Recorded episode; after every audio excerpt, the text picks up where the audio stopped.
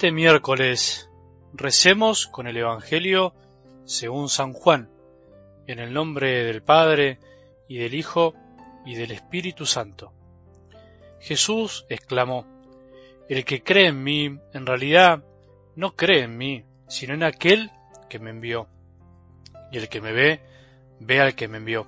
Yo soy la luz y he venido al mundo para que todo el que cree en mí no permanezca en las tinieblas.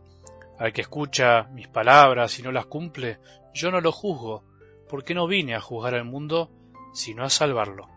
El que me rechaza y no recibe mis palabras, ya tiene quien lo juzgue. La palabra que yo he anunciado es la que lo juzgará en el último día. Porque yo no hablé por mí mismo. El Padre que me ha enviado me ordenó lo que debía decir y anunciar. Y yo sé que su mandato es vida eterna. Las palabras que digo, las digo como el Padre me lo ordenó. Palabra del Señor.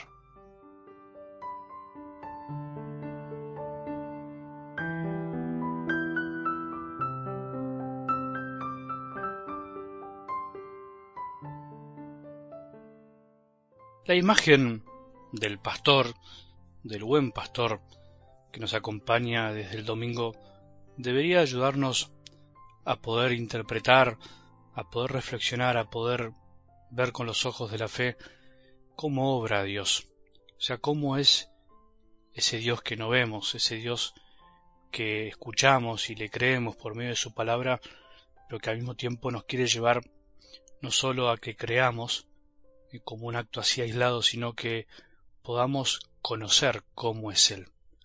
El conocimiento de la fe es tan importante como el acto de fe, o sea, el sentir que creemos, por decirlo de alguna manera, o el afirmar que creemos. No se pueden separar. Yo digo que creo, pero al creer a ese que me habla, al mismo tiempo lo voy conociendo.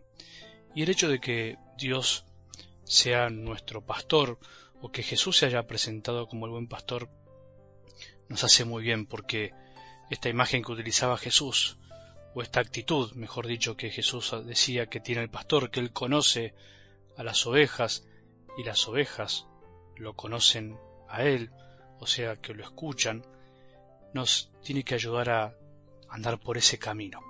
Somos sus ovejas y tenemos que seguir practicando la escucha, porque la escucha nos hace conocer a aquel a quien seguimos y escuchamos.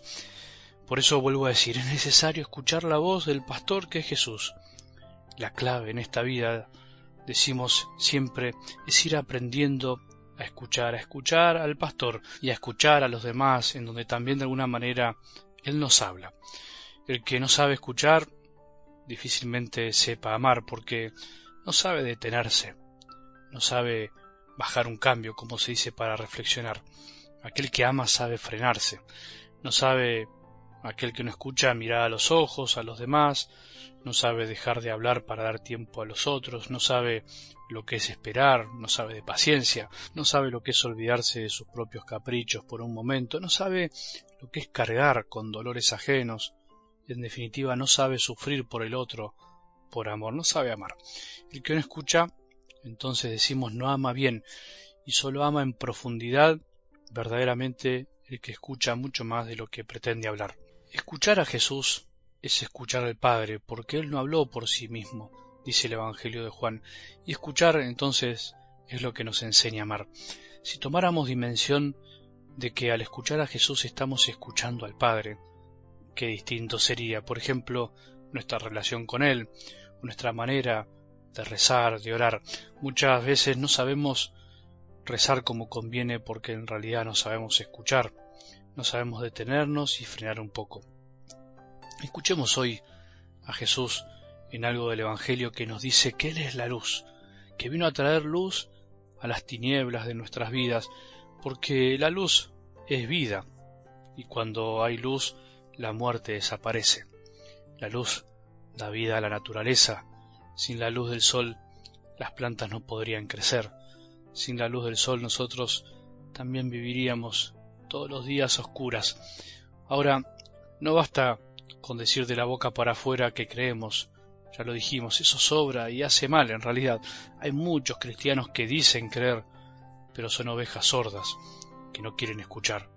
Es necesario dejar que la fe se haga vida, que la fe ilumine lo propio, el propio corazón y que radie hacia afuera como un destello, como un reflejo de lo que recibimos. Es necesario cambiar de vida también, cada día. Y esto no es un imperativo moral, una obligación, es una realidad, una consecuencia natural cuando se cree, digamos así, en serio, cuando se escucha todos los días a Jesús, cuando dejamos que sus palabras y su vida nos muestren un nuevo camino, nos muestren el pecado también, el desorden que hay en nosotros, nos muestren nuestra bondad y la de los demás, nos evite caer una y otra vez, que sus palabras iluminen también el dolor de los otros para que podamos aprender a ayudar.